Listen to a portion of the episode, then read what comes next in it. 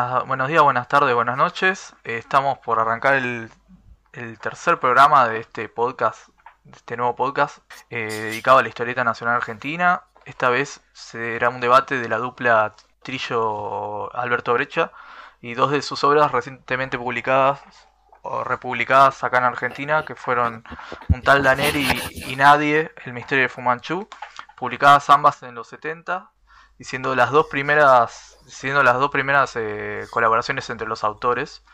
Eh, bueno, paso a presentar los, los integrantes del debate de hoy, que son Ariel, Ariel, Lucas, que es un nuevo integrante del club, eh, Federico López y José, bueno, y yo, Guido, el que les habla.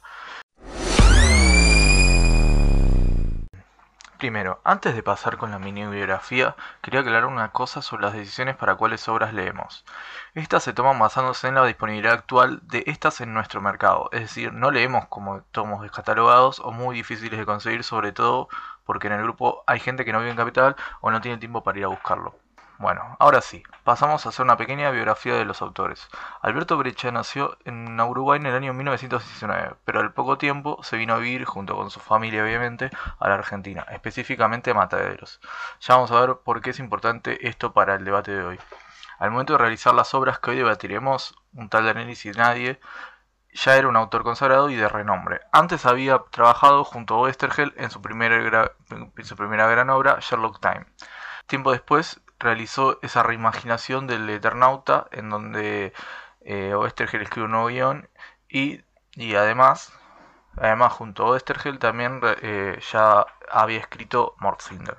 Se dice que el momento del quiebre de Alberto en su forma de trabajar está muy influenciada por unas palabras que el italiano Hugo Pratt le habría dicho. Cito textual. Vos sos una puta barata, porque estás haciendo mierda pudiendo hacer algo mejor. Obviamente estas palabras eh, fueron muy fuertes para él eh, y se ve un, un, cambio sobre todo en su forma de trabajar y en la experimentación. Uno de los libros que leí y me parece interesante nombrar para el análisis posterior es La excepción en la regla, la obra historietística de Alberto Brecha del historiador argentino Pablo Turnés. Les recuerdo que toda la bibliografía y videos de consulta aparecen en la descripción del podcast. Me parece importante sobre todo por esta tensión que él nombra en la obra de Brecha, que es esta dualidad entre ser autor y ser asalariado en un medio específico como es la historieta y más en la historieta en nuestro país, en nuestro contexto económico y sociopolítico. Para finalizar, Brecha fallece en 1993 habiendo dejado una obra magnífica influenciando a estudiantes y a toda la historieta en general. Por el lado de Trillo, él nació en el año 1943 y falleció hace 10 años en un viaje a Londres. También tiene una, también tiene una vasta obra donde ha trabajado con muchísimos artistas, dejando un gran legado y excelentes historias. Al momento de cruzarse con Alberto Brecha, él trabajaba como publicista y de vez en cuando escribía guiones de historieta. Pero según Andrés Acorsi, en la Comiqueando Online número 2 que salió hace poco, empieza a considerarla, empieza a, considerarla a la historieta como su principal trabajo, más o menos en el momento en que empieza a publicar un tal Daneri junto a Alberto y un Loco Chávez junto a Horacio Altuna.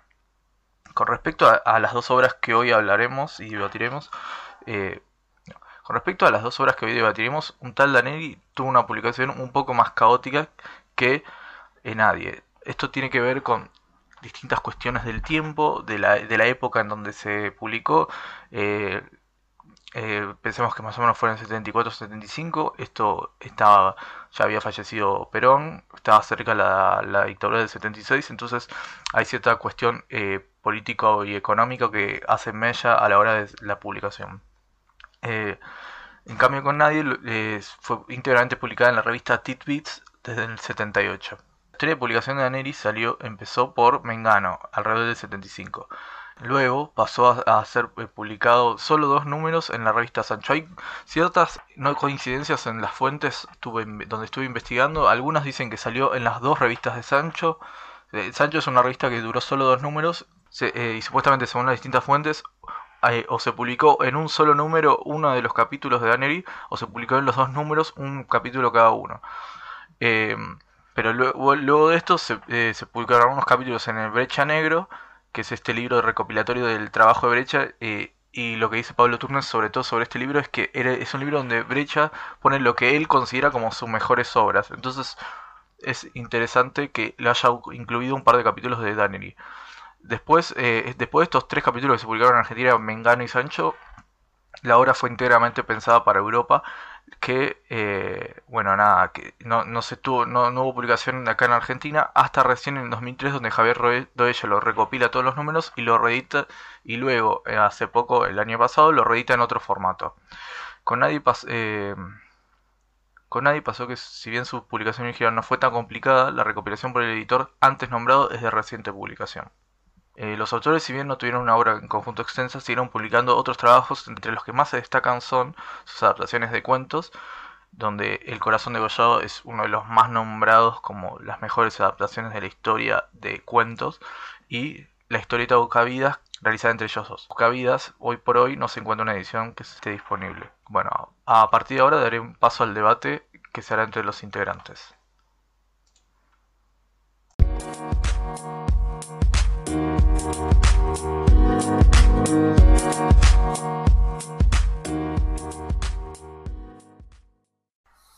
Bueno, ¿con cuál les parecería empezar para debatir? ¿Nos sacamos el, el que.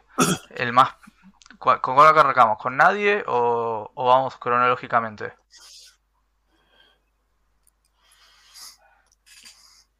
Como quieran, em, empecemos por, nadie, quizás. Con nadie, bueno, yo prefiero con nadie porque el otro creo que tiene más cosas como para, para hablar positivo. Sí, quizás se da. Bueno, por decisión casi unánime, eh, arrancamos por nadie. Eh, nadie ya estuvimos charlando un poco antes. Nos parece que, no es el trabajo que nos, nos, haya gustado los. Más nos haya gustado los autores, así que nada. Si querés, Fede, empezar vos. Algo que te pareció nadie. Que. ¿Cómo Sí, ¿qué te pareció? Eh, dale. Eh, el análisis que vamos a hacer es como gente que somos lectores de historieta, que tenemos más o menos años, entonces tampoco quiero hacer un análisis teórico, técnico, diciendo, bueno, el dibujo me parece que está mal o el guion me parece que tal cosa, siempre como siendo, bueno, mi apreciación personal por, por la lectura. Me parece que la obra tiene dos partes, nadie, ¿cierto? La primera parte son capítulos casi autoconclusivos de este personaje llamado Nadie. Y la segunda parte, cuando, bueno, es toda esa gran saga larga que la, Fumanchu, con, diciendo, bueno, sigue con la idea, con, que son capítulos como aventuras de este personaje, pero bueno, hay como una línea, creo que es un poco más interesante. Después otra cosa interesante, bueno, como está escrito en los 70, existía la Guerra Fría, entonces está todo el contexto de la Guerra Fría, ¿cierto? Estados Unidos enfrentado con, con la Unión Soviética, en este caso es más que nada, sería esta este personaje está ambientado en Inglaterra, ¿cierto? En la Gran Bretaña, entonces, bueno, tiene que ver con eso. Y aparece en otros países que tiene que ver con eso, ¿cierto? Entonces, muy de espías, el tema, otro elemento, el tema de la bomba atómica, como que y diferentes grupos que Sí, es cierto, los temas recurrentes me parece que es el contexto de la Guerra Fría, estos países involucrados, eh, servicios de inteligencia, y la otra cuestión es sobre el tema como la gran amenaza de la bomba atómica. Eso me parece que es súper interesante, el contexto de espías y esas cuestiones.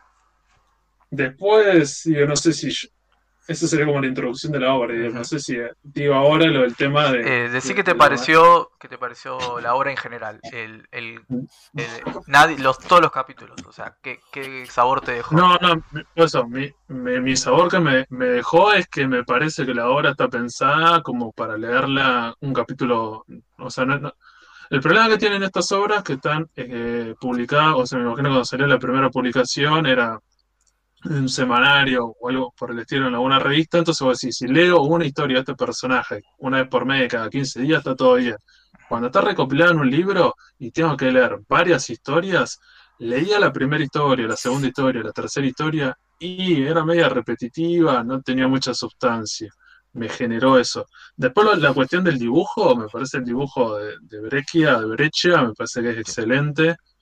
Pero bueno, me pasa eso, ¿cierto? El dibujo es muy bueno, pero me parece que el guion o la historia tiene, me saca mucho a mí de, la historia, no, no me genera empatía, no me puede involucrar con los personajes, incluso que siempre algo que no me gusta es cuando autores escriben sobre, no sé, eh, un autor argentino escribiendo sobre un mercenario, espía, inglés y tratan de ubicarlo en Inglaterra y eso como que siempre me hace ruido a mí, entonces tampoco me gustó. Y después el tema del guion o la historia en sí, me parece que la mayoría de los capítulos, creo que son capítulos de 12 páginas, eh, tiene como las resoluciones, como que hay que resolverlo de manera autoconclusiva, entonces me parece que como diciendo, la mayoría son como resoluciones casi mágicas.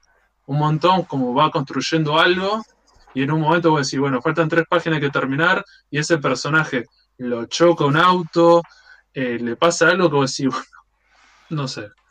Así que bueno, mi, mi, sensación con la obra fue esa. Me parece el contexto interesante, el guion es muy bueno, el dibujo es muy bueno, las historias autoconclusivas. La segunda parte, como para cerrar lo de Fumanchu, me parecía que era interesante, también son temas bastante recurrentes, el tema de esto.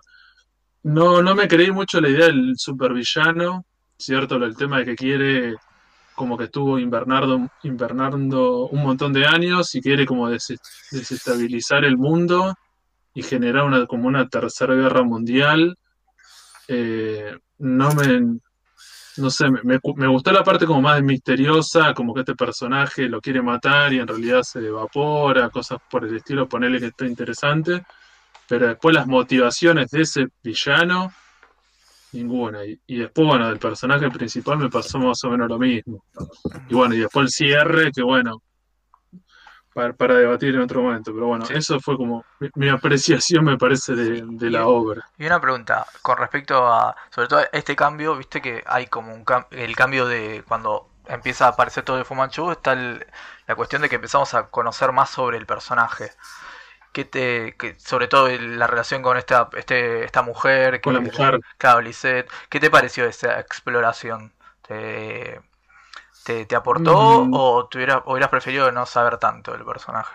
Prefería, prefería que no esté porque me parece que otro de los tópicos de estas series de, espías es siempre la mujer fatal, Femme fatal y todo eso, y en la primera parte no está eso, el interés romántico, la mujer de esa manera, y me parecía que estaba bueno como diciendo, bueno, es una historia de aventura de espía y no está el componente de la mujer, bueno, mejor, y en la segunda parte que le introduce de esa manera, y no, me, me parece tipo cliché, no sé, incluso no hay mucho desarrollo. Por un, lado, me parece que es interesante algunas cuestiones, como diciendo, bueno, tratemos de explicar algo de este personaje, tiene algo de historia con esta mujer, pero tratemos de no resolverlo, de velar muchos misterios.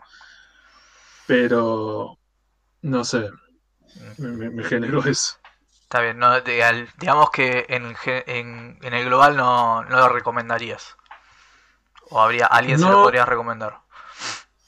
No, no hay justo, no como decías vos de lo que son estos dos autores, que vos decís son súper importantes los dos en su, en su campo. Entonces, si le tengo que recomendar a alguien, me parece que pienso en un 10 obras de cada uno mejores eh, para introducirse con esta persona. Y vos decís, bueno, si hago un top 10, eh, esta obra no estaría ni para los autores, me parece que obras posteriores y anteriores que son que son mejores. Entonces bueno, me parece que es como una lectura, como hoy en día, bueno, hay una nueva edición y eso, me parece que es como medio para, para un público tal vez completista, ¿cierto? Vos decís, bueno, quiero tener todas las obras de este autor, la tengo. Pero no, no, para nada. Ok, está bien, bueno. Bueno, muchas gracias. Eh, Ariel, vos querías decir, querías, eh, no, quiero preguntarte a vos, eh, ¿qué te pareció la obra? Porque entiendo que a vos sí te gustó. ¿Qué, qué, cosas le encontrás que te, que, te que te atrayeron? Y bueno, y si las recomendarías también. Dale, perfecto. Sí, no, a ver, en muchos aspectos coincido con lo que, con lo que dice Fede. A ver, me, planto desde, desde mi postura como, como, lector y siempre con ese criterio de me gusta, no me gusta, y bueno, después sí podemos hacer un tipo de análisis. A mí el género me gusta, me gusta la aventura, es un, es un género que, por el cual si, puedo ir, eh, voy por ese lado, me, llama y la obra en sí, eh, digamos, se me hizo llevadera, o sea, la, pude leer, la, pude llevar adelante eh, y, nada, a ver, en, líneas generales me gustó. Ahora, haciendo el análisis de, o sea, ya, yendo por ahí, hilando un poco fino, obviamente empezás a encontrar ahí un montón de detalles a ver, desde, desde, desde huecos argumentales, los clichés, bueno, por, eso te digo, creo que, a ver, me parece que yendo a lo que serían los autores, de alguna forma me parece que se nota un poco ese trillo en el que, en el que serían sus primeros eh, eh, guiones publicados contra un autor eh, ya, ya consolidado y que se nota como que, como que hace el trabajo. Tiene el peso, más, tiene más peso lo que las decisiones de brecha que, las de Trillo. Sí, pero, pero más, que, más que nada por el tipo de trabajo, como que hace un trabajo en el que no se ve que es, que, que, es el Breccia que experimenta, que, juega con, con, O sea, es algo, algo más eh, tradicional, es, un dibujo más tradicional, es excelente el dibujo, me parece que, no sé, los dibujos de los, los vehículos, o sea, es raro también verlo a Breccia, también en ese, a veces digo Breccia, a veces digo Breccia. Está bien, sí. Eh, eh, en, ese, en ese tipo de, acción, viste, de personajes peleando, las piñas, la, acción, es raro viéndolo, o sea, es como que lo veo más eh, como un trabajo, como decíamos, por encargo, siguiendo la, trabajando a reglamento, por decirlo de alguna forma, y eh, ese, ese como que eh, Trillo corriendo a lo de atrás, incluso, bueno, lo, iba a mencionar, pero te estaba tratando de buscar las, viñetas. A veces me, parecía que había viñetas en las que Trillo quería decir algo, pero la, la narrativa no iba, por el mismo camino. No, sé, a ver, me viene a la mente acá, o estoy viendo una en la que habla, por ejemplo, el texto de la viñeta dice, el bombardero empieza a moverse lentamente primero, luego corre por la pista y levanta vuelo limpiamente. Y, el dibujo, el avión ya lo tenés volando en el, alto del cielo. O sea, como que por ahí me, costaba ver ese, ese, esa coordinación entre el relato y, la, y el dibujo. Eh, por eso te digo, salvando todas esas, esas distancias, obviamente, como lo decía Fede, es una, es una obra bueno, puesta en, los 70, plena Guerra Fría. No, me voy a ser experto en cine, pero entiendo que las películas de, espías, James Bond y cosas así, me parece que también estaba en una especie de auge y era, una temática recurrente, el tema de la, de, la tensión entre países, el, o sea, esa, esa, tensión que cualquier cosa que provoque una desestabilización eh, podía llevar a, un conflicto armado, cosas así. Eh, o sea, por ahí eran, eran, clichés de, de, de, los medios, digamos, en esa época, entonces me parece bien, eh, o sea, que, se explote por ese lado. Eh, ya te digo, a mí me, me, me llevó, me, llevaba a, leerlo, y bueno, obviamente, hay cosas que hay, momentos en el que, en el que decís, pero esto de dónde saca. De hecho, de hecho, al principio, los primeros capítulos en los que no se hace quizás una, una o sea, no se indaga en la personalidad del personaje, sino que simplemente ahí es un, es un un resolvedor de problemas. exacto, resuelve problemas y no, no hay mucha explicación de por qué y muchas veces eh, el, no, existe un por qué y es, porque sí, es un Deus ex, machina, eh, es porque sí eh, y, en dos viñetas se resuelve, bueno, qué sé yo, funciona y después en la segunda parte, cuando se introduce el villano, se introduce esa un poco la, la historia del, del personaje, tampoco se indaga demasiado y no hay una una, o sea, no sé si terminas empatizando también con el personaje tampoco, qué sé yo, es como que termina siendo como de vuelo medio bajo, digamos. Pero, a ver, a mí, eh, como, lector, y que me, me, me, llegan un poco ese tipo de aventuras, me, va. Eh, por ahí vos siempre preguntás si, lo recomendaría. Ah, ¿O a quién se lo recomendaría? Y no, no sé, no sé si lo, si lo recomendaría. O sea, no sé, porque hasta me parece que hasta está un poquito, hasta, el género y la temática un poquito pasada de, moda ya, no es tan actual. No sé, eh, eh, quizás eso, eh, como decía Fede, un completista, o alguien que diga, ay, me encanta, quiero indagar más en la en, Trillo, en la obra de Trillo, porque no sé, me gustó algo de lo, más nuevo, quiero indagar un poco más, quiero ver otros aspectos de, de, de eh, está bien, pero, eh, o si no, bueno, pero si vos si alguien que quiere leer aventura, no sé, no sé si lo. Si ah, hay cosas mejores, cosas mejores para recomendar. Y yo, yo, creo que sí, yo creo que sí. Eh, por eso te digo, te pones. más, que nada, a mí lo que me, me, causaba eh, de alguna forma gracia, porque hasta digo, bueno, uh, que es esos, esos agujeros. En un momento, cuando, bueno, no sé si, no sé si espoleamos, no, tengo idea si, hablamos un poco de. Sí, decirlo, eso, decirlo. Sí. no, no, bueno, pero cuando, cuando eh, se todos creen que él está muerto, que incluso hasta su propio jefe cree que está muerto, después eh, él sigue apareciendo y no sé, no hay mucha explicación sobre eso y desarrollo sobre ese tipo de, sobre ese eh, plot, digamos. Eh, nada, bueno, por eso esas cosas, sea, no, no, no, es para, creo que no es para caerle decir, y reventarla, pero bueno, a mí particularmente me causan gracia, parte de, del contexto, digamos. Así que era un poco, poco eso. Bueno, eh, ¿alguien de, los que no estuvieron hablando quiere decir que, cuáles son sus impresiones? ¿Polemizar un poco? Sí, a mí me, mm, resumiendo un poco lo que decía Fede al principio, eh, me parece que también eh, en esta cuestión del capítulo a capítulo va quizás perdi o sea, va un poco perdiendo el interés a medida que se va volviendo cada vez más inverosímil lo que sucede. Este, inverosímil y también otra vez, eh, Ariel dice algo parecido, que es que al final de cada capítulo es como que, bueno, se resuelve rápido de alguna manera, más o menos bueno, lo resolvemos en dos viñetas. Eh, mismo, por ejemplo, la primera, no, segunda vez que se, no, la primera vez que se encuentra cara a cara este, el agente Nadie contra Fumanchu, Fumanchu se esfuma y dice no, porque era una proyección de un holograma y no sé qué. incluso la, razón de por qué está vivo Fumanchu es rara. Sí, mismo la, primer, la primera eh, la primera historia en la que aparece eh, como enemigo Fumanchu, envenenaba con unos este con unos este, escorpiones entrenados. Es igual es interesante. Con los escorpiones interesantes. Pero el Superman el Super igual, es, igual es como que. A mí me divierten esas cosas. Obvio, no digo que no, no, digo que eh, no sea divertido, pero como que mm, la comparación del primer relato con el último, que el primero es, si bien es un poco inverosímil para la época, no es tan inverosímil, una manipulación fotográfica y esto del tipo que lo chocan y no sé qué con el último que hay en una isla en el Triángulo de las Bermudas, un imán gigante que atrae aviones. sí, sí, como que en un momento.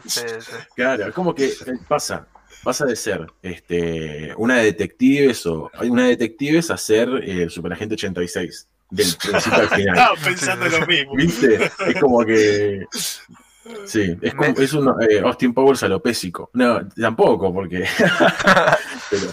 Es que, claro, no, pasa ese límite tampoco de, ya ser una parodia. Me parece. No, no, llega, no, no, no, llega a ser una parodia, se, se toma muy serio a sí mismo. No sé si, creo que me expresé mal, no sé si pierde el interés, pero pierde un poco este, la atención, porque en definitiva vos querés saber cómo se resuelve y más teniendo la anécdota del mundo real, del hecho de que el final estuvo reescrito muchos años después de que, de que, se, de que cesó abruptamente la publicación. Entonces vos que sabiendo que hay una conclusión, también eso te, te mantiene, eso es lo que más a mí me mantuvo las ganas de ver cómo iba a ser el final. Este, y de hecho me gusta que haya un, que me, gusta que haya un final. Este, no me, y no me parece un mal final tampoco.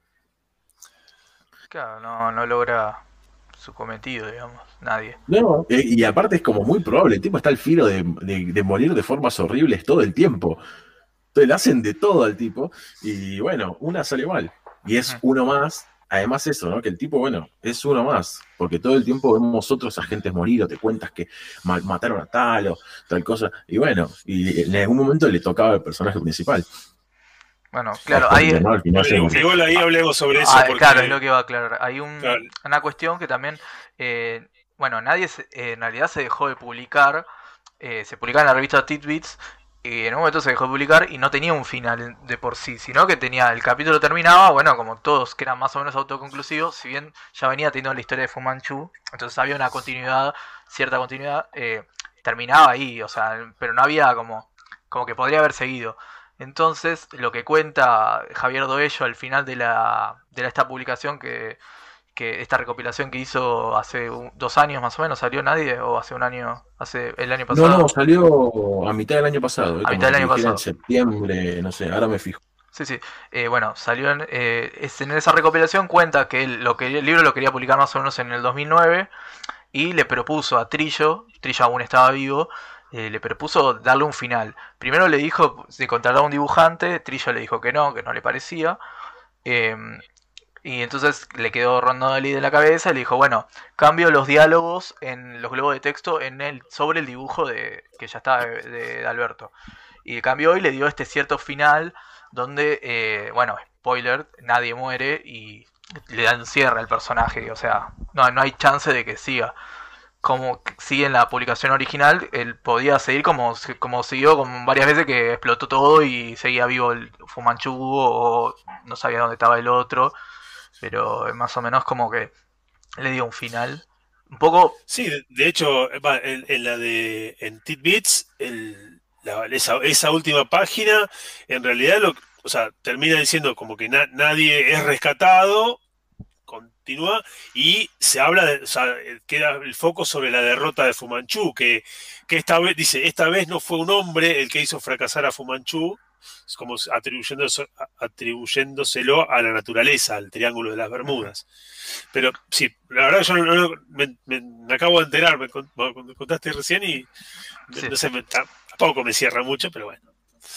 Y le, le cambia un poco ¿cómo sería? No me sale la palabra ahora, pero es el espíritu de la obra, que también que una obra, es una serialización que, que está escrita para poder continuar y continuar y no necesariamente, o sea, como que le da un cierre y lo, lo, cambia un poco también ese final. Lo cambia un poco en el sentido de esto, de, de que ya no es más una serie.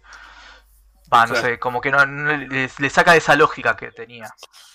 Eh, bueno, si, mientras eh, yo doy mi opinión, si los chicos, los, los, que no opinaron después pueden opinar. Primero, antes de dar mi opinión, le quería decir a Fede que él dijo que no le gustaban estas obras que, que un argentino escribiendo sobre alguien que vive en Londres, qué sé yo. Bueno, te quiero recomendar obviamente Mortzinder, porque si dijiste eso, porque no leíste Mortzinder, tenés que leerlo. No sé si... Eh, sí, sí, la leí, tengo la, la... ¿Y qué te pareció? Porque es justamente hace eso. No, me parece que el dibujo de Brecky es como excelente. Y, la historia está muy buena. bueno, entonces en definitiva tiene que ver con la, con la obra más que con. Yo, Entiendo igual el debate del tipo de cómo uno puede, como guionista, puede poner una. ubicarse allá. pero, no hablamos un poco. Ay, perdón. Sí, sí, sí, pero no habíamos hablado un poquito, creo que en el debate anterior, de la expropiación, de esto de, de por ahí. O sea, que, que, por hablar de otras, de otros, eh, otras, no sé si decirlo culturas, pero de otros, o, ubicar, o sea, personajes de otros países que quizás no sé si conocemos tanto para, para poder hablar. Creo que de alguna forma lo, habíamos mencionado. Sí, qué sé yo. Yo lo que quería decir con eso es que muchos autores en diferentes obras hacen eso de ubicar un personaje en un lugar que ni siquiera lo conocen o lo que sea, pero me parece que a veces en esa hora, a mí para que me interese, hay un poco de reconstrucción histórica, a veces te voy diciendo, bueno, me documento y tiro algunos elementos como para decir, bueno, el lector se puede ubicar en ese lugar. Yo leo esta obra, no tiene tiran nombres, para nada, ¿cierto? O sea, como te das cuenta que si tiran un par de nombres que están en Gran Bretaña o en otro país o lo que sea, este, o decir, nadie es un personaje inglés, eh, nacionalidad, ¿cómo te das cuenta? ¿Qué, distintivo tiene o la gente que está hablando con los que participan? No, hay una construcción de... Entonces, eso es lo que a mí me saca eh, de la historia, porque tiene como algunos componentes, como que es de espía, guerra fría, como que trata de hacer eso, entonces como que quiere como algo más realista, pero bueno, me parece que al no hacer esa reconstrucción, que tampoco también que no se la quiero, no pretendo que todas las obras tengan esto, porque esta obra no tiene esa pretensión, pero bueno, a mí me saca, como que no me lo creo para nada y me, me, cuesta involucrarme en, la historia. A, mí me parece que igual la principal diferencia eh, entre Morcinder y, y nadie en, esto que estamos hablando es el hecho de que este, en nadie no solo se extrapola geográficamente, sino que es parte esencial de lo que el personaje es. Y de, y, de, y de todas las historias que toca, me parece. El hecho de que, bueno, está cruzado por la coyuntura de la Guerra Fría, que viajan por el mundo, que van a todos lugares. Muchas veces incluso se menciona que van a Oriente, a alguna ciudad en Oriente.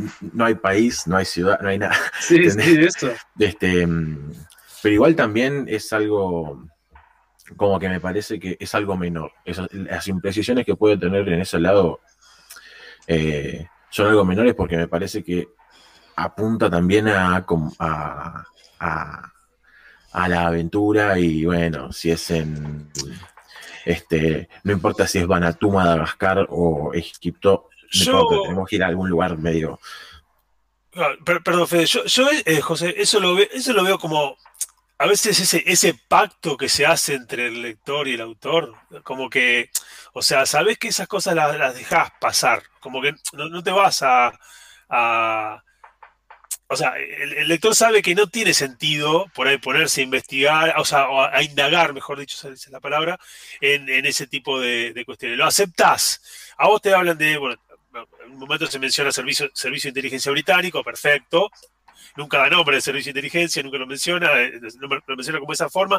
Después en un momento habla de, directivos de como un servicio de inteligencia europeo, general. No sé, como que, o sea, sabes que tiene. No, tiene. Sí, es entrar en ese, es entrar en ese pacto con esas, con esas si se quiere, imprecisiones, de la misma forma en la que entras en, el pacto de entender que el tipo se esfuma, el villano se esfuma cuando lo están a punto de matar. Es, parte de eso también. Sí, sí, sí, totalmente. O sea, me parece que en, la historieta eh, jugás constantemente con eso. O sea, sabés que estás, estás en un. No deja de ser una ficción eh, entonces, o sea, ese, pacto tácito que ahí, estableces. ¿Qué sé yo? Por eso son licencias. Y de vuelta, lo que yo decía hoy, a mí no, me jode, me divierte y, nada, si veo esos, eh, tanto esas cosas, o sea, esas eh, imprecisiones históricas o de lugares o lo que sea, como, como esos saltos argumentales o cosas que son inexplicables, que un día, un día está en, Europa del Este y después el otro día está en África, qué sé yo, ya está. Claro, el tipo, es verdad, el tipo viaja a distancias. Total. apenas un par de cuadros, distancias enormes. Y el tipo se escapa de un, el tipo se escapa eh, de un, este, se escapa de un, em, de un, no quiero decir loquero, pero se escapa de un loquero. Manicomio, no, es un manicomio, sí. el, tipo se escapa, el, tipo se escapa, de un manicomio y no sabemos si toma un avión, si toma un barco, dónde está el manicomio. El tipo no importa, más o menos llega a la casa después. Este, este sí, por te digo, está el capítulo de la selva, ¿cierto? Me parece cuando agarra el jeep, eso. En un momento va y no sé cuántos kilómetros hace, deja ese jeep, después camina y te dice que ahí agarre y ¿De dónde lo sacaste? Uno, uno oruga. Decide tirar cuántos kilómetros y cuánto una oruga militar agarra el flaco. Un vehículo militar agarra y aparece. Che, qué bueno que había, y, lo menciona, que lo que dice, che, qué bueno que había una tirada acá, así me puedo subir, dice, ¿viste? Sí. y por eso, te digo, o sea, obviamente, o sea, uno, establece la licencia, acepta esas cosas, pero bueno, es lo que después yo decía, yo no sé si lo, si lo salgo a recomendar y digo, uy, espectacular esto, léelo porque vos sos fanático de James Bond y te va a encantar. No sé. Recontra, sí. Además, eh, eh, también, como decía Fede, esta, este, mm, es algo que es absolutamente coyuntural a su época, no solo por la temática de la Guerra Fría, sino por el género. Es recontra de espías, estamos, este, acá, hace, creo que eh, estaban saliendo las películas de, James Bond de esa época, que era Roger Moore en esa época. Estaban, había dejado de salir la serie de televisión de Misión Imposible un par de años antes. Entonces, era como lo que eh, era eso y las películas de, de Kung Fu. y aparte mete a Fumancho, bueno.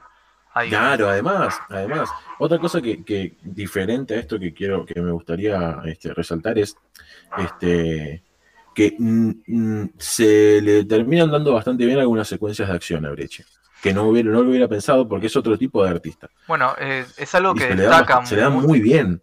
Lo que destacan de, la obra es eh, la eh, ver a Brecha dibujando peleas, tipo peleas o escenas de acción. Es como algo que... A mí los vehículos me llaman la Bueno, atención. los vehículos- son espectaculares. Bueno, eh, a Corsi en, el, eh, en la nota de Comiqueando la Digital dice esto de que es, es impresionante ver a, a Brecha haciendo ese tipo de, de trabajo, sobre todo cuando ya está en una época más experimental.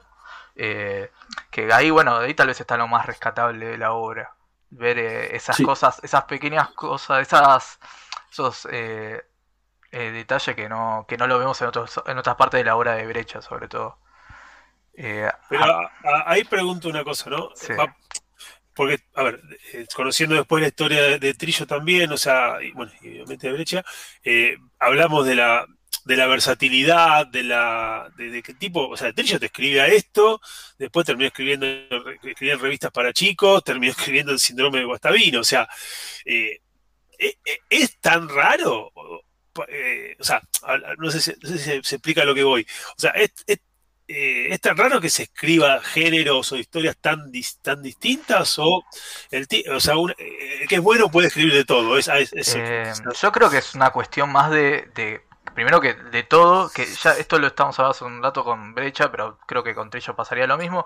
El tema de esta tensión de que tiene la historieta, que lo saco del libro de Pablo Turnes, que es parte de su teorización, que es esto de ser es una tensión entre autor y, y asalariado, y yo creo que es parte de ser trabajador, de tener de guionista, bueno, la parte más del oficio de, bueno, yo tengo que escribir una algo porque eh, tengo, bueno, tengo que comer, o qué sé yo, tengo que eh, trabajo de esto, y creo que hay algo de eso también, desde de Trillo, de esa versatilidad también de, bueno, yo trabajo de esto y tengo que escribir de todo, bueno, me, me- me piden una de espías, hago una de espías, eh, no tengo el dato ahora de quién le ofreció este trabajo, si lo llevaron ellos, pero como que tiene, es- la versatilidad viene de- del propio oficio, de que, bueno, él a eso se dedica.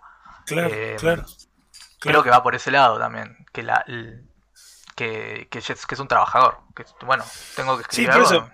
Sí. Pues me, me parece que, que esa, esa eh, categorización o esa, esa, eh, en- esa- en- ese encasillamiento capaz que lo metemos más nosotros como, como lectores y decir, ah, bueno, no, tal, tal escribe de guerra, por decir algo. Ujú. Y no, quizás el tipo, o sea, puedas, puede escribir de otra cosa y, y- y exactamente bien, y creo que está más que demostrado en un montón de autores. Sí, sí. Eh, bueno, paso a dar mi opinión de la obra. Primero, eh, no, bueno, la- coincido más o menos con lo que vienen diciendo. O sea, sí creo que si a alguien le gusta unas- las historias de espías eh, o de las aventuras, es una obra que pueden leerla tranquilamente. Sí, yo, a mí me decepcionó un toque, sobre todo porque, nada, ya habiendo le- leído varias obras de los de ambos autores, o sea, la última que leí justo de, Trillo era el síndrome de Guastavino, entonces estoy como recontra eh, embobado con nada, con la habilidad de- para escribir, entonces, y me encuentro con esto que para nada está mal, o sea, es correcto el, el guion, pero es eso, es correcto, no, no, no siento que haya eh, algo más o algo que le pueda sacar mucho jugo en cuestión de, de, análisis también, y en ese, a ese nivel me decepcionó un poco, y a Brecha, bueno, obviamente está perfecto en el dibujo porque, que porque era él, porque también tenía este oficio también, o sea, no solo el artista, también tenía el oficio de, ser dibujante, pero muy buen dibujante obviamente, pero nada, me, me decepcioné a ese nivel, porque yo también esperaba el, el con- en- encontrar eh, que se encuentren estos dos autores que, que me parecen geniales y que me den una obra que, que es bien, que está bien y no que no es superlativa, a mí un poco me la baja también.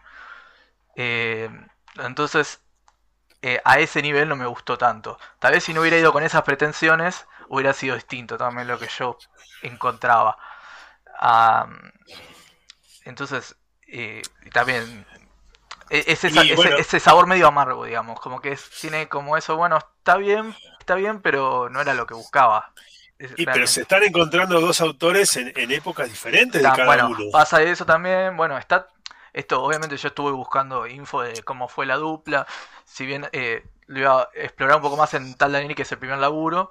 Que igual creo que acá pasa lo mismo, que es que también es un poco es lo que lo que dice, ahora no me acuerdo si era Arcorsi lo, que- lo decía, pero o si no también eh, Pablo Turnes, el tema de que era también era más lo que, que eh, pesaba más lo que quería dibujar Brecha que lo que guion en por sí de, Trillo. Entonces, ahí también, bueno, no hay una, una sinergia entre los dos. Hay más como, bueno, está bien.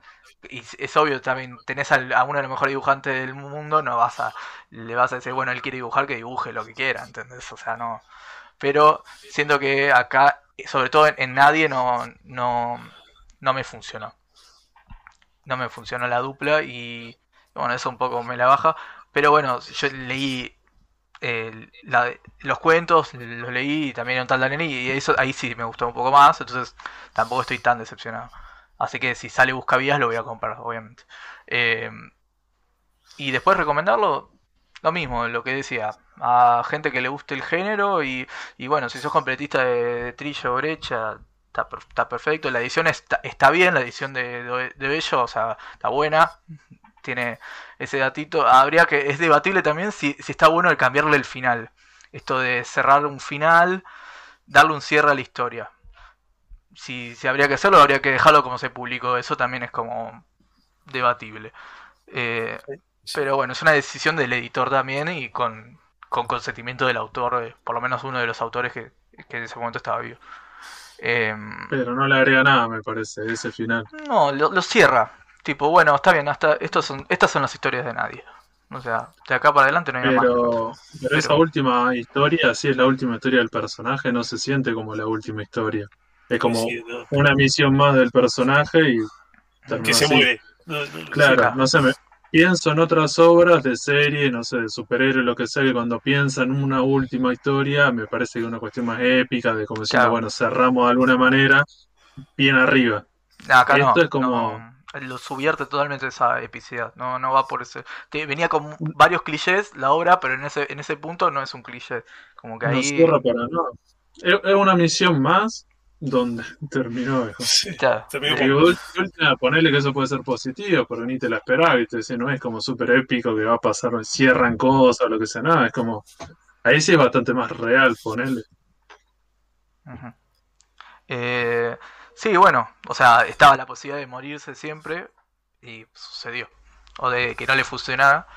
Eh, hay algo que no contamos, que bueno, Fumanchu es un personaje que, que es de la cultura popular, que no, no lo inventaron obviamente ninguno de los dos autores, sino que lo tomaron, eh, porque también lo que representa es un, un arquetipo del villano oriental. Eso para aclarar, porque también es de dónde viene este personaje, o sea, es, es- viene de ese lado también, bueno, hablando de cliché, es como un cliché en la regla, digamos, pues totalmente eh, es el, el supervillano típico oriental de las películas, de los, de los cómics, o sea, como está por ese lado. No sé si el La mandarín. gala, Bueno, la gala. Es buenísimo. Eh, bueno, si hay alguien que quiera aportar algo más, que le bueno, una un datito de color que tiene que en el libro del viejo Brecha de Sasturain, que es una entrevista entre ellos dos, varias entrevistas, eh, Brecha cuenta que en realidad él dibujó como 200 y pico de páginas y como que Sasturain, seguramente conociendo cuántas páginas se publicaron, le dice, pero ¿estás seguro? Y él dice que las tiene contadas, que las tiene anotadas, que son más de 200 páginas. creo. Así que hay, seguramente hay dibujos que no vimos de, Brecha con nadie. Como que no sé dónde estarán, pero parece que existen, por lo menos hasta eso. Eh, bueno, pasamos al siguiente. A, a Pues, la- Justo se nos fue Guille que yo le quería preguntar por el diseño de la, el diseño de los editores. bueno, con- si bueno. vuelve, si vuelve le, Si le vuelve, le preguntamos. preguntamos. le preguntamos. Eh, Eh, que es el, el especialista en diseño. Siempre tiene, tiene el, el tip. corto esta grabación y arranco la siguiente.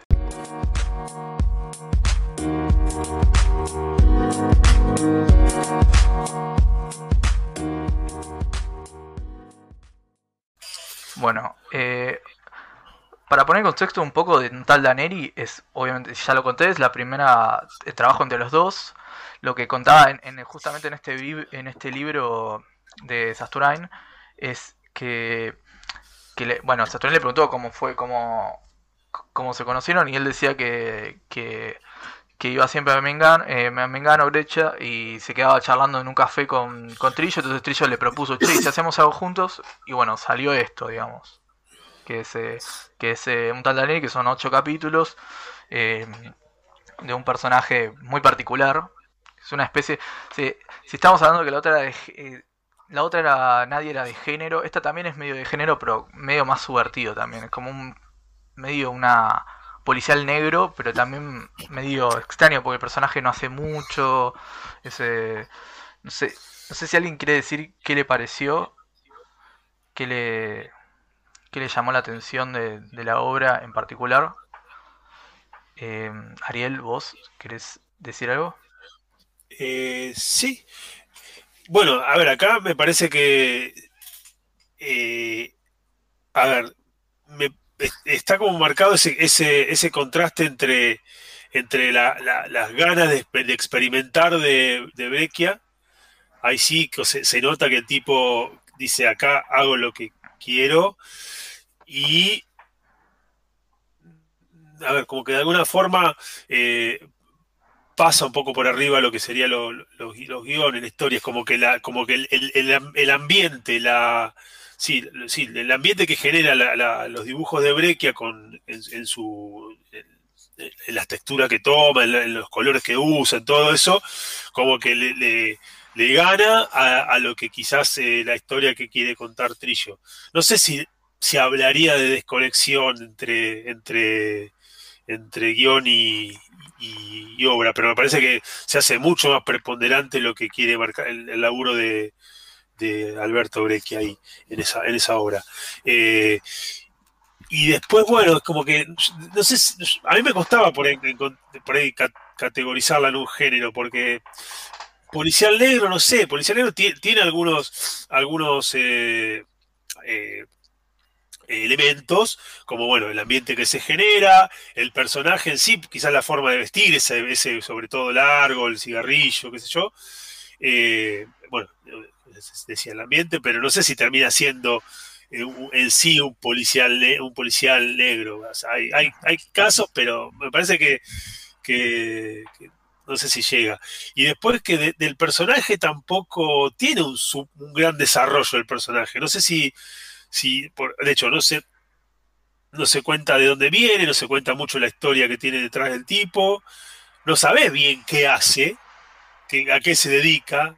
O sea, como que no, no, no hay, o sea, no, no se indaga demasiado en el personaje y sí, por ahí más en las, en las historias. Y las historias también, viste, tienen distintos componentes. Hay algo- a mí, por lo menos, la que más me gustó fue la, la primera, que tiene ese componente un poquito de fantasía, con un giro al final, Cara marcada, decís. La de cara la marcada, bruja. esa- exacto, sí, ese. Esa, esa a mí particularmente que más me gustó. Después, eh, eh, en, los, otros, bueno, me parece que por ahí el- es como que el protagonista de cada historia, o sea, como que Danelli no es el protagonista, es como que está eh, observando, se- siendo como un tercero, y el protagonista es alguno de los, de los personajes de la historia en sí. Eh, después no sé si, una, una cosita de color que me, me pareció a mí, no sé si, si están así, me, me hice una analogía, o me pareció una analogía entre el cuento de la que era, la que señora que había sido una vedette, Ojo por ojo. eh, eh, no, No, ah, no, perdón, perdón. no, esa no. Eh, para, Eh, pará. Nélida. Nélida. Claro. Una señora que, que- la señora que se, que se casa con el que supuestamente es un asesino que la, la- la iría a Ah, matar. sí, sí, sí. Y bueno, Sí, está, Y está esa- muy buena esa historia. sí, y esa no, se- no, no, ¿no les hace acordar a una de las historias que leímos del Loco Chávez? De esa, de esa persona, de esa eh, actriz que, que- que se veía sobre, sobrepasada por, por las más jóvenes algo así. Se le encontré cierta, cierta analogía. Por ahí, Pero, por ¿en, estoy qué, en flasheando. qué- pero en qué sentido? Porque, o sea, Y, eh, recordando un poco el de la de Loco Chávez, es una señora que, que bueno, que es una vedette que, que está empieza a perder protagonismo en las obras donde trabaja y...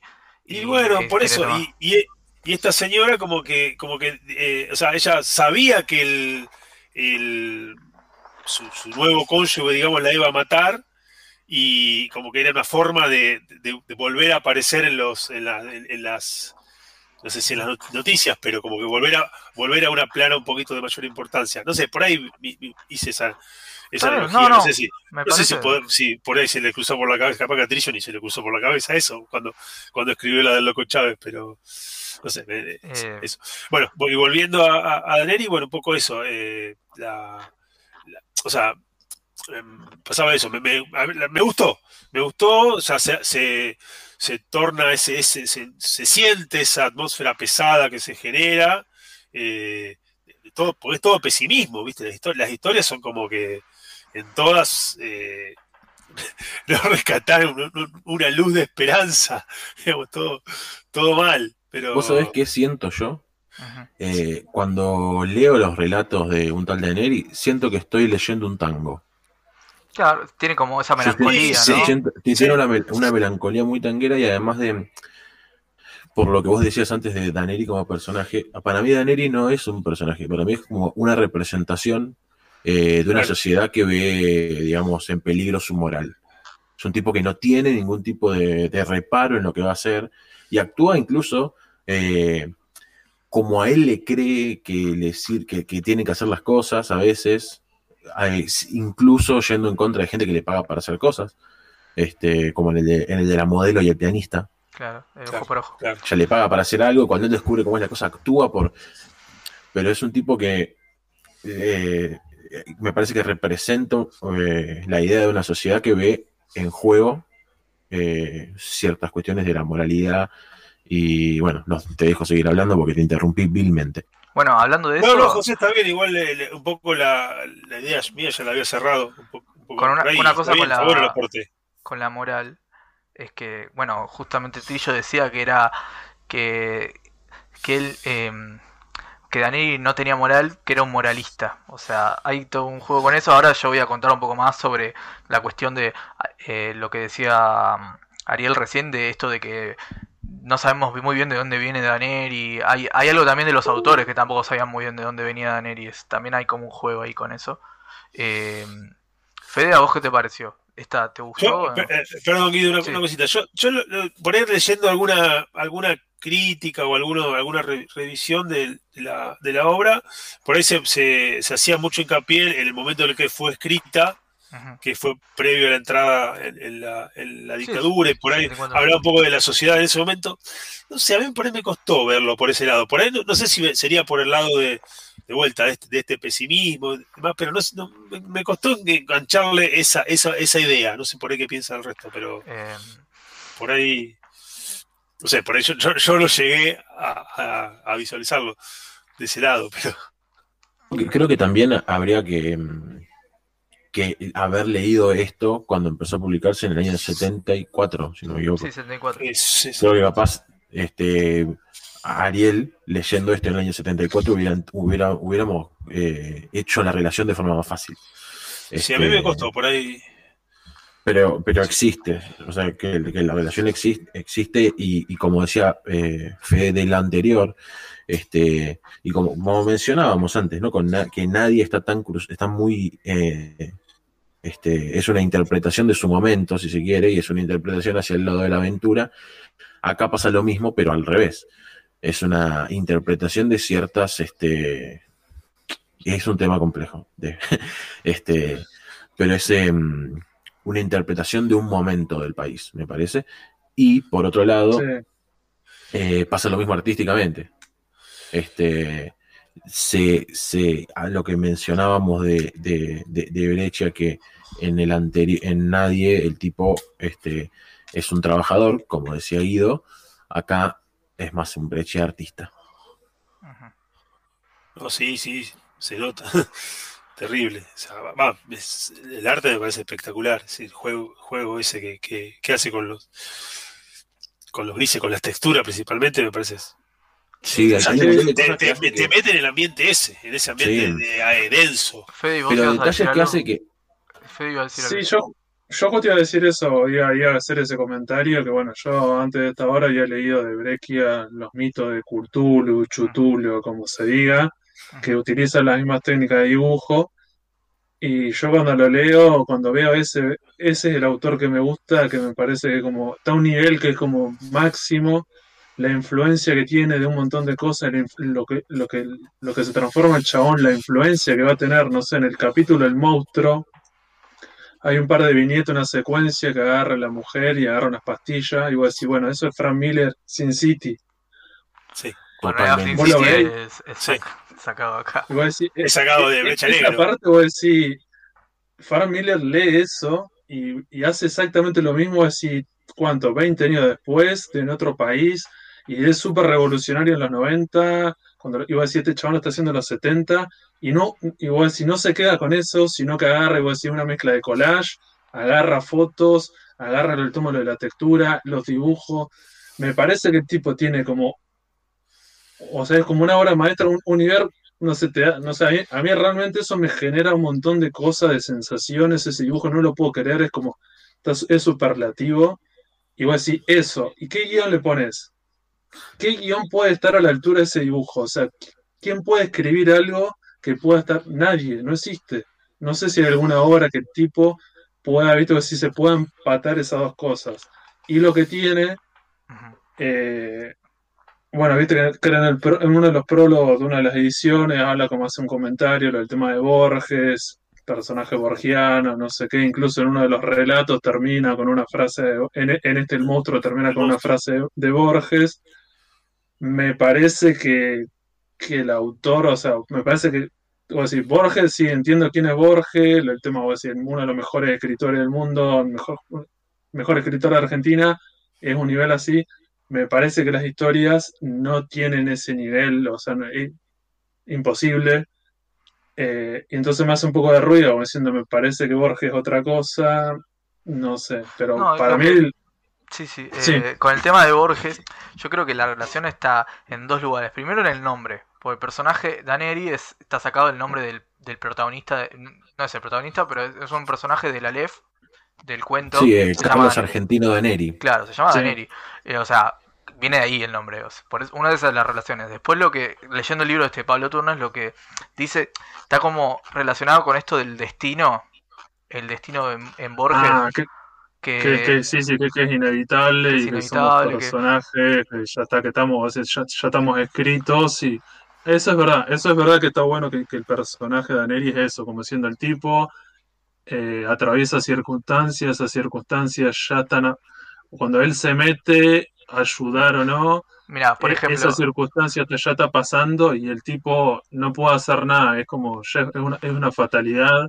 Bueno, pasa, por ejemplo, eh, te leo la cita del, libro de Pablo Turnos, dice, la idea que recorre estos textos, está hablando de unos textos de ficciones y el Aleph, es aquella del destino como ley de un universo al cual los hombres no pueden reconocer hasta que es demasiado tarde o directamente eh, a la que se entregan sin haber develado nunca sus mecanismos. La existencia misma no sería más que un juego cuyas dimensiones se ampliaron hasta hacerse irreconocibles los límites entre lo que es real y lo que no.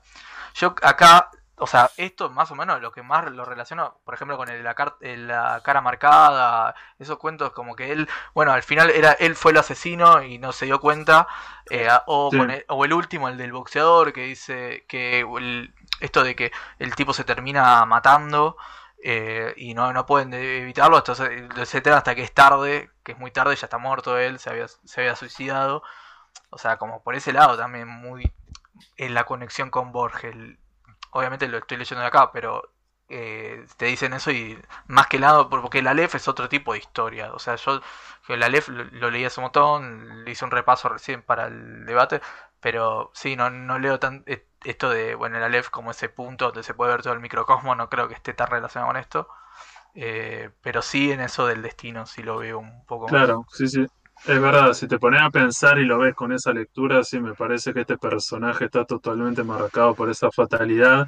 En todas las circunstancias el tipo trata de intervenir, no sabe cuál es el problema, hay que, un conflicto que tiene que resolver, él interviene, cuando devela cuál es ese problema, ya no puede hacer nada y ese mecanismo ya está como activado y el tipo, y en toda la historia me parece que pasa ahí, eh, eso sí es verdad que está bueno. Pero bueno, para mí el dibujo es como te destruye. O sea, el dibujo es como. Digo, no sé si hay alguna obra de este autor que tenga trabajado con algún guionista con este estilo de dibujo, que voy a decir que esté a la altura. no sé si se puede escribir algo con. Voy decir, ¿cómo sería como para que quede bien? Pues si es muy complejo el, el guion o lo que sea, es como ya demasiado denso y no se entendería nada. Entonces me parece que digo, no, sé qué tipo de guion va bien con esto. Bueno, si me, o sea, yo obviamente no, no leí, no lo leí, porque tengo una, me tengo, bueno, chau Lucas, gracias por estar. Eh, leo lo que lo que dice Lucas. Eh, dice, algo que me gusta de Daneri es, es, que el destino es el resultado de un malentendido y esa idea me pareció muy poderosa.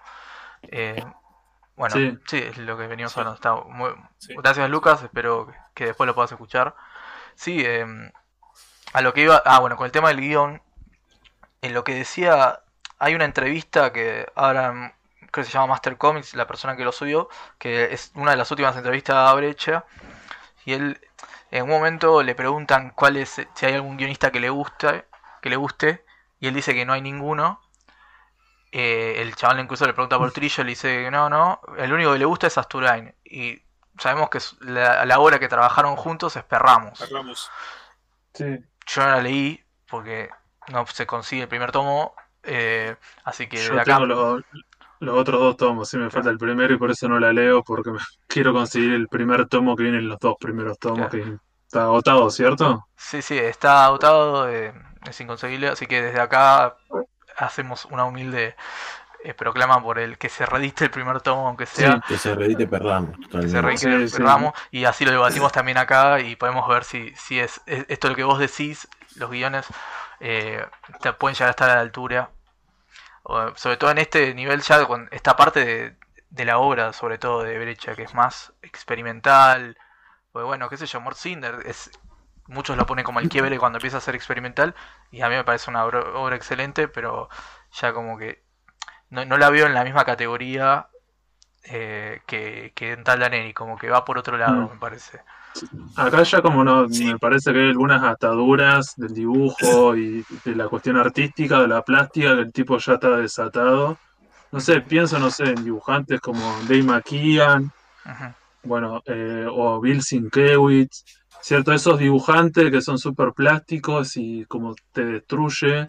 Y vos decís, medio complicado, viste, que por lo general le dicen eso, como diciendo, bueno, si ese tipo de dibujante pone un guion muy complejo, como si el guion sería bueno porque es más complejo y tiene muchas capas, con ese tipo de dibujo se hace imposible también. Bueno, pero por eso, en este, este caso, eh, viéndolo desde el punto de vista, no sé si, si creo que se da esa, esa conjunción de uno, uno de arriba y el otro acompañando, digámoslo así. Es como cuando. No quiero decir que está abajo, pero si no acompañándolo. Porque ah, funciona de alguna forma. O sea. Sí, sí, el, otro está en una categoría que es imposible, por eso me, parece. ¿Quién podría.? ¿Qué, tipo de historia podés contar con esos dibujos, con lo, que es el tipo? Eso es lo que le critican al, bueno, al, Green Lantern de, de Morrison y Liam Sharp. Como que, que, tenés el, guion que Morrison quiere, quiere volar como vuela el tipo y el otro también y como que te confunde mucho. Sí, que, sí, sí, ¿qué pasa con algunos de estos guionistas que le dicen, bueno, cuando Morrison, estos guionistas que vos decís tienen cierta complejidad, pues diciendo, bueno, a veces los dibujantes son como más, más tradicionales, más clásicos y te acompaña eso. O Sandman, no sé, cierto, viste con algunos dibujantes pues diciendo, bueno, si se destruye, si no es como, es verdad que pueden chocar, eh, pero bueno, con esta lectura que dice Guido, el tema de Borges, sí, o sea, si lo pienso de esa manera, sí me parece que me gusta más todavía y que es verdad, es como, me parece que, le queda, que, está bueno. Eh, te puedo recomendar un libro que también se lo recomiendo a todo el que escuche.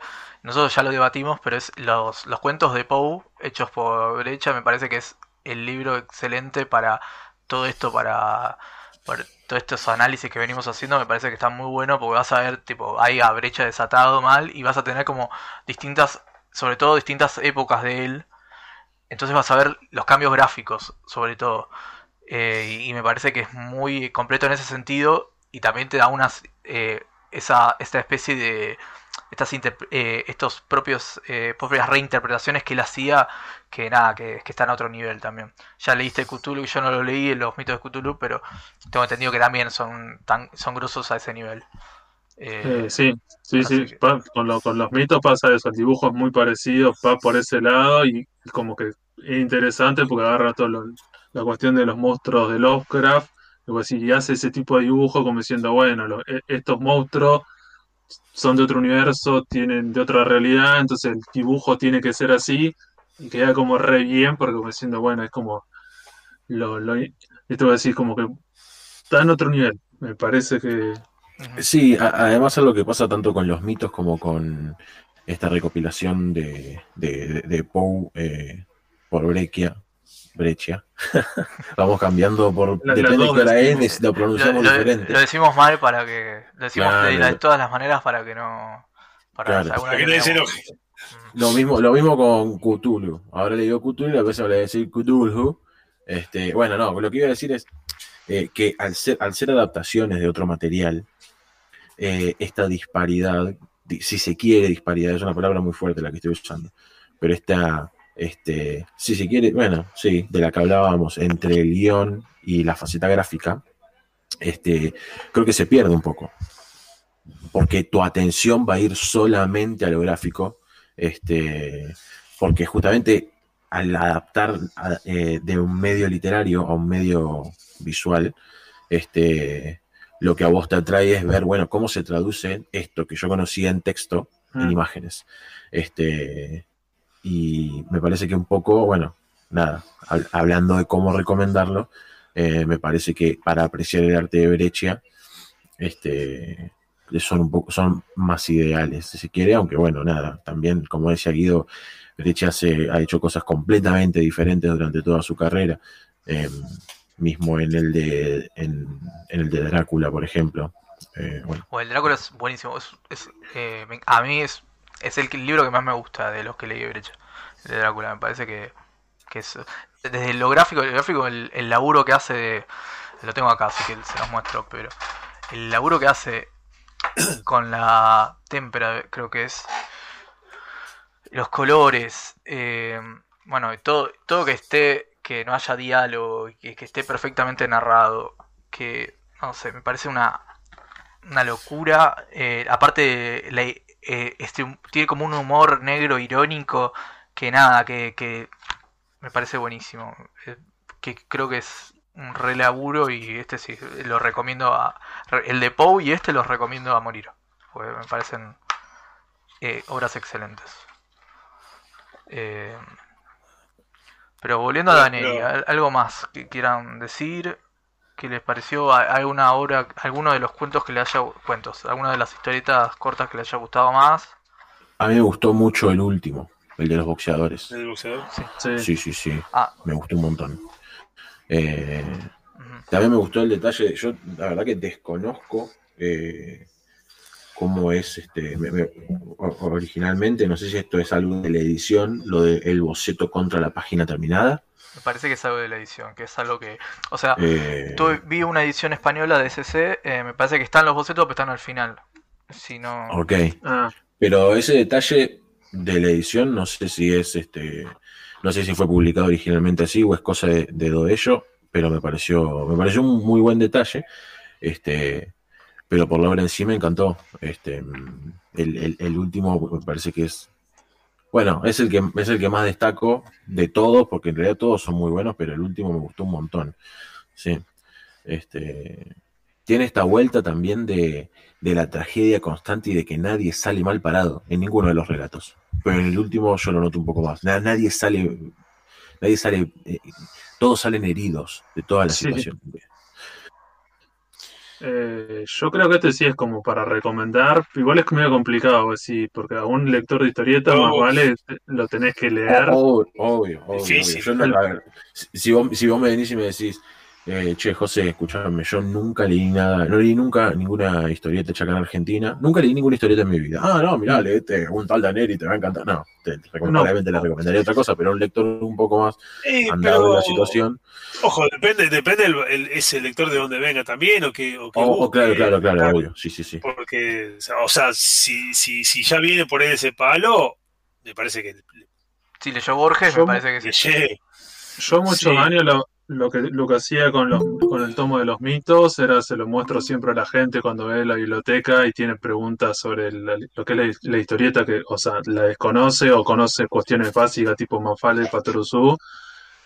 Y es como tirarle, siempre le muestro eso, como diciendo, fíjate el poder que tiene la historieta, lo que es un dibujante, el chabón este vivió en Argentina, ves los mitos, lo que Breccia, Breccia lo ves, Y vos decís, fíjate lo que pueden hacer, como diciendo, esto es una obra de arte, esto es como trasciende un montón de cosas. Vos lo veis y le, le muestro siempre páginas como diciendo, fíjate lo que es esto. ¿no? Y el, No el, corazón del actor, o sea, es espectacular. Sí, Ah, Ahí, ahí compartí el. Nada, para ya que estamos hablando de Trillo y Brequia. Eh, para, estoy diciendo ¿no? Es, es de Alberto, ¿no? Eh, sí, sí. La gallina degollada. Claro, bueno, hablando Ah, de eso, eh, eh, dicen que es Una uno de los mejores. Dice, dicen que es uno de los mejores y Sí. es un trabajo entre los dos. Eh, incluso, y No, le iba a ¿Podría contar. decir Alberto o Enrique? Eso- No, no, es de Alberto, de Alberto. Es Alberto. Eh, No, es eh, una lo, que, lo que iba a decir de eso es que hay una edición que, que no sé, me llamó la atención, que está el cuento de Horacio Quiroga y están lo- eh, ellos, tipo, está la historieta. Ah, Por lo menos en internet aparece- no, no lo leí, lo pero dice eso. Están tipo los tres, como Horacio Quiroga eh, y está el cuento. Así que bueno, lo voy a conseguir, no, no es tan caro. Después, Mm. eh, después se los paso. ese, el ese, ese Sí. cuento es fantástico. Ese cuento es Sí. fantástico. Bueno, y dicen que la historieta la, también. la narrativa que tiene. Dicen la historieta es- Sí, también es una Sí, maravilla. sí, por, por eso la historieta es como, por eso, para mí, o sea, esto es recomendable para una persona que es lectora o no conoce, como diciendo, bueno, metete acá, es otro nivel, es excelente. Como decía José, digo, si uno no, es una persona que lee historieta, es medio complicado porque te puede chocar, porque me parece que tenés que tener algunos conocimientos, aunque sea un poco de práctica, la lectura de la historieta, las viñetas y esas cuestiones, porque acá lo aprecias más, me parece, porque el tipo rompe con un montón de cosas, pero bueno, tenés que haber leído alguna historieta, me parece como para apreciarlo más y tal vez incluso te puede no gustar, te, te puede parecer feo, me parece el dibujo. Aunque estaría bueno mostrárselo, no sé, a una persona, tal vez que venga del arte o de la- Bueno, eh, No yo tengo el ejemplo de yo, mi, mi, mi mamá estudia, está estudiando historia del arte y bueno, una vez, eh, hablando de la historieta, así, eh, le dije, bueno, contándole, bueno, esto de que es un arte, que sé yo, un arte secuencial, y bueno, cuando leo Brecha por primera vez, le digo, tenés que leer esto, y es el día de hoy que a mi vieja le encanta Brecha, tipo, es como, o sea, leyó lo de Drácula, después el de, el de Poe se lo regalé yo a ella, y le encantó, porque aparte le gustaba Poe, entonces me parece que si va, vienen también de ese ámbito, o si le, le gusta esa parte gráfica, creo que puede gustarle mucho Brecha, porque tiene, tiene eso de que, nada, que el chabón experimenta y, y aparte re vanguardista en su momento era, él estaba siempre buscando nuevos horizontes y busca- eh, tipo re- retroalimentándose con, la, con, con el cine, con la, con eh, la pintura, con distintos artes, o sea, él no estaba aislado en ese sentido. Eh, entonces, nada, es como recontra rico en eso, el chabón. Eh, bueno, quería darle la palabra a Fede Mariano que recién entró. Ha ingresado a la sala el Jonah Hex de Parque Centenario, alias el Pistolas, Federico Mariano. Eh, Qué buen. Qué bien Qué esta locutor, presentación, boludo. por favor. como aparte de bien. de, de locutor. Muy ¿no? Mirta, muy Mirta Legrand. Larrea. Claro, sí, sí. Almuerzan hoy con la señora Mirta Legrand. Bueno, Fede, Sí. para en situaciones, ya, ya estamos eh, debatiendo Daneri, que lo, le- lo pusimos en segundo lugar, así que te pido, ¿qué pensás de nadie? En resumido, y después, Sí. ¿qué pensás de Daneri? Eh, nadie no lo terminé, básicamente. Estoy por la mitad. Eh, ¿Alguna razón en especial? En tiempos, básicamente. Tiempos. Ah. No, no, no que no haya, no que no haya querido, eh, tiempo. Ok. Eh, eh, como que me gusta, lo que sí me gusta, o sea, de haber ojeado y de ver cómo, cómo se desarrolla, desarrolla a nadie, es que se ve mucho eh, cómo va subiendo el nivel del dibujo. Si bien el dibujo es excelente, desde principio a fin, ves como que empieza a experimentar y empezás a ver al, al que todos conocemos, digamos, más de, de época, de otras épocas, quizás. Eh, me parece que hay un punto de quiebre que es eh, en uno de los capítulos, lo primero que ves es la cara de un tipo que entra a robar con una media puesta en la cabeza. Sí, primero de fumar. Ah, no, no, es antes. No, no. A partir de, a partir de, de- de- de ese, exactamente, a partir de ese dibujo te das cuenta que el estilo ahí ya es otro.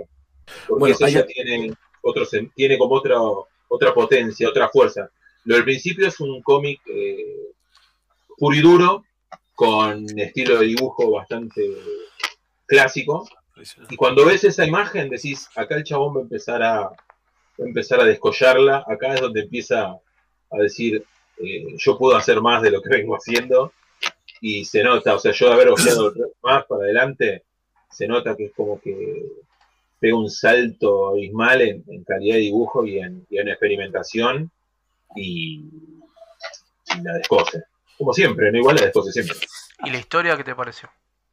Esto me pareció, lo que leí hasta donde leí, me parece una historia de, esa acción, espías y un policial bastante eh, derecho. No, no, no, no sé si le encontré mucha eh, como algo que te diga que no leí.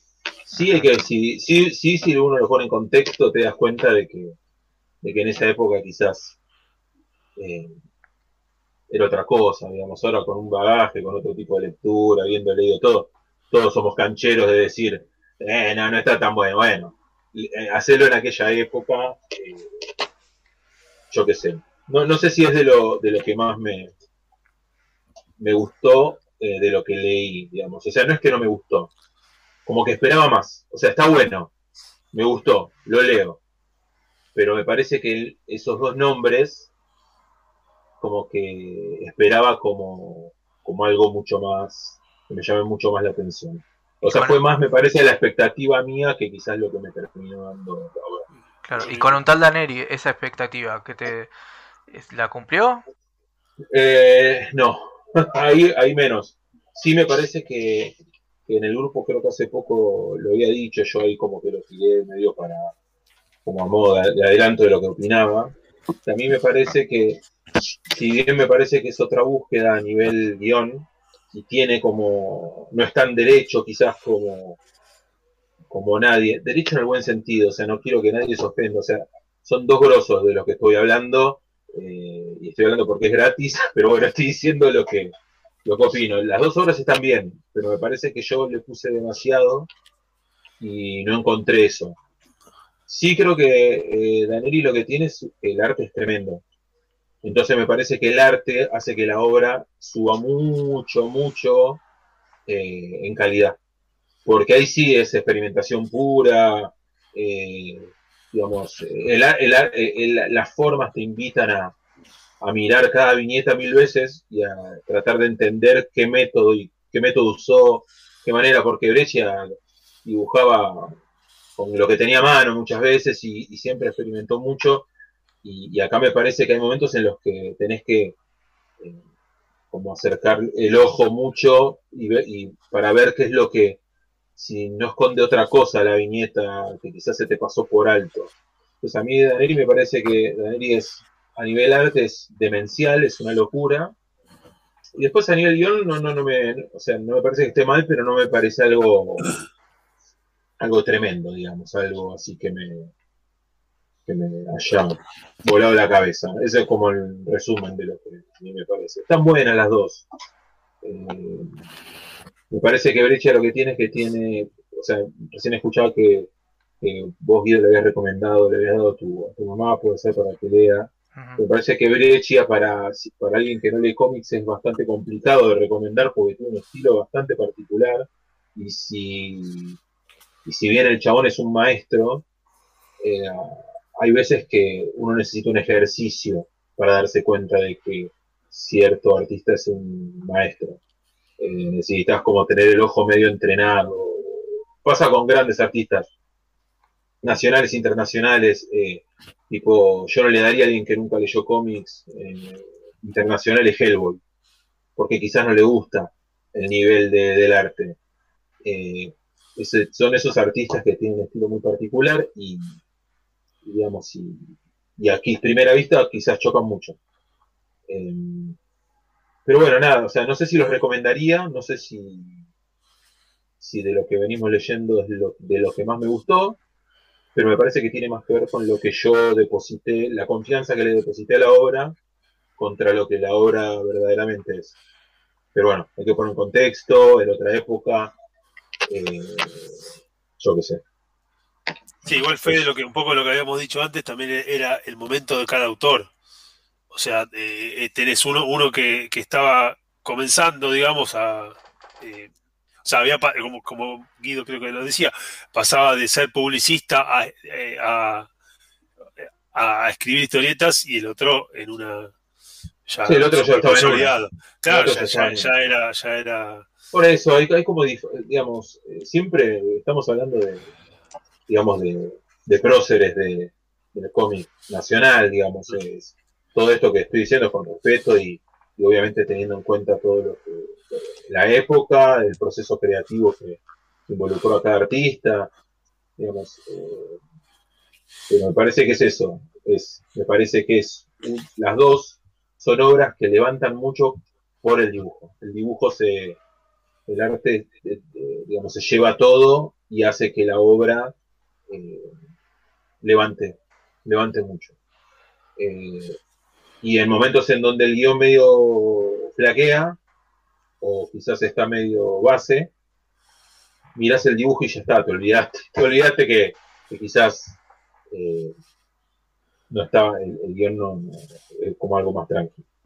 Pero nada de eso, no sé si sirve de algo. Sí, sirve. O sea, más o menos es la línea que veníamos teniendo todos. Sobre todo nadie. En Tal Daniri fue un poco distinto, pero más o menos va por ese lado del arte. Eh, Igual me parece, por lo menos, eh, nadie, perdón, nadie me parece que al principio hasta se toma medio un chiste. O sea, no sé si es divertido, pero me parece que por lo menos al principio, digamos, es esto de, es un policial que quiere ser, eh, quiere demostrar mucho que es policial. Entonces, eh, como que a veces se le nota eso y, nada, no sé, hay momentos en los que me reí como diciendo, mira lo que puso. ¿Viste? Como diciendo, mira esto.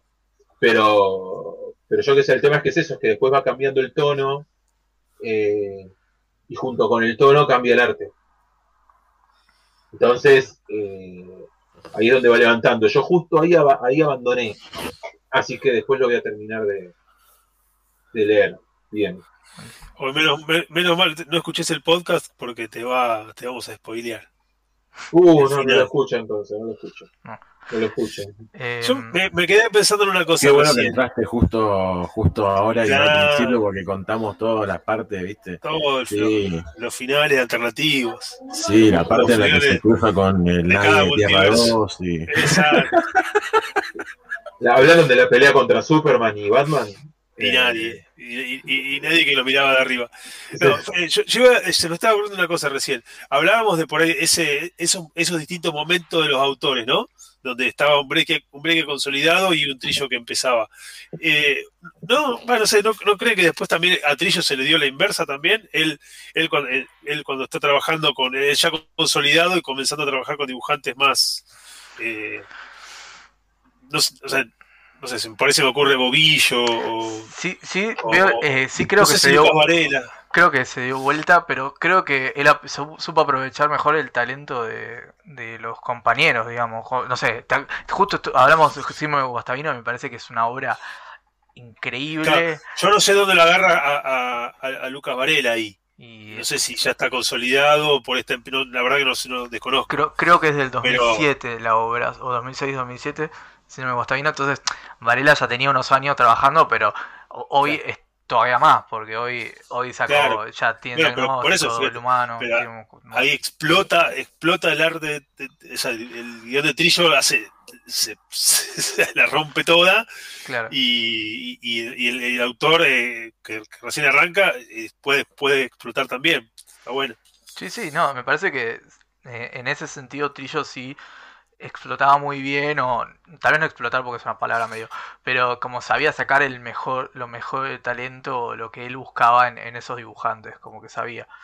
Como él dice que él escribía la historia pensando en, en el dibujante con el que tenía, y, o sea, y es, claramente escribía la historia Claro. para ese dibujante, que, que es, es eso que puede dibujar ese dibujante.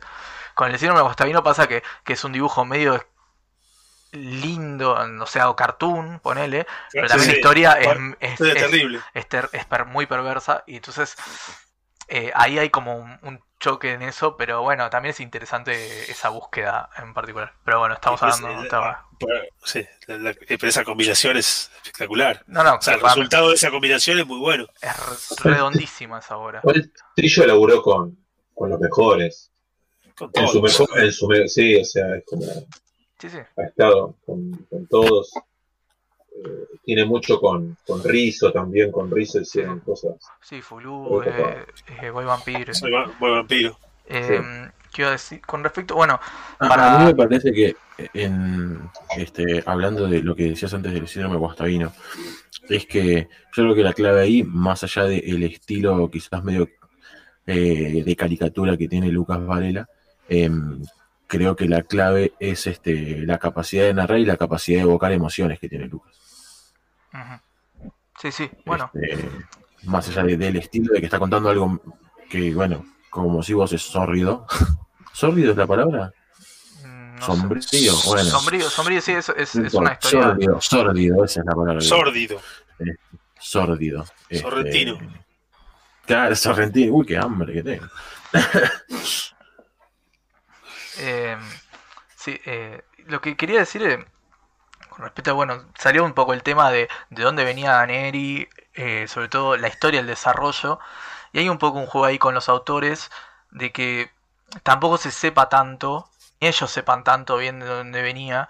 Es más, hay varias entrevistas de ellos contando como eh, Daneri como que lo imaginan como que en algún momento puede ser que haya sido un policía que, haya, se haya mandado alguna macana, eh, que haya cagado a piñas a alguien y lo haya matado y como que le has sacado de la fuerza o que haya sido parte de la AAA, que en ese momento se estaba como gestando, sobre todo en el momento donde sale la, la obra. Es como que hay un poco un juego con esto de no saber muy bien qué, de dónde viene el personaje, pero que, sabemos que tiene un pasado medio oscuro y que ese pasado el- eh, está, eh, lo lleva él. Em, y bueno, y también el lugar, que no se habló mucho de esto eh, en el debate, pero el lugar donde sucede es, si bien no se, dice- no se especifica en la obra, Sí.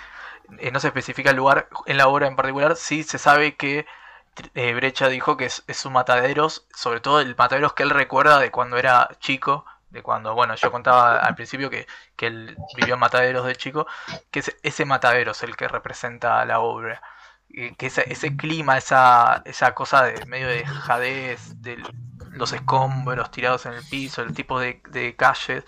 Eh, él, dice que incluso vio un duelo una vez en la calle, o sea, como que todo, todo eso es como una reconstrucción, también esto lo dice Pablo Turno, es como una especie de, de memoria de ese, de ese pasado que tuvo en Mataderos. Entonces, eh, el clima que, que trae el lugar eh, viene desde ese lugar de él también, desde esa, de, de ese lugar de, de Brecha como, como autor y como persona.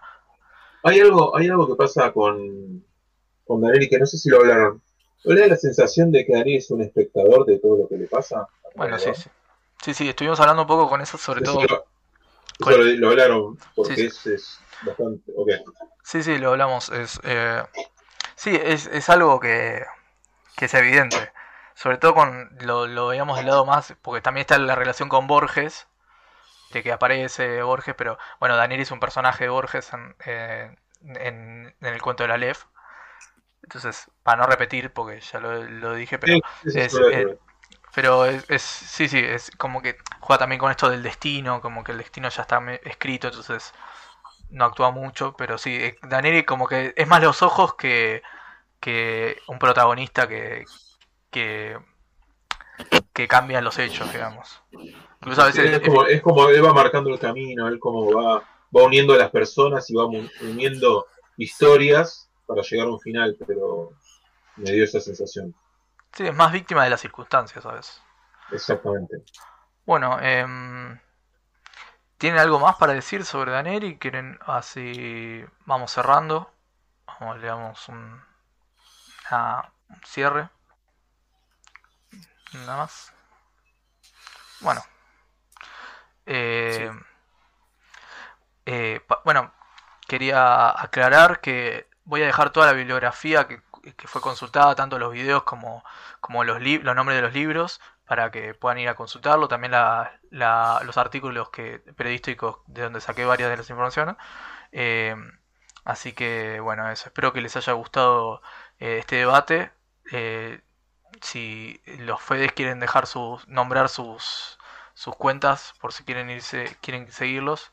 Eh, Fede López está en, el, en arroba el sucucho comiquero, eh, que también es un podcast.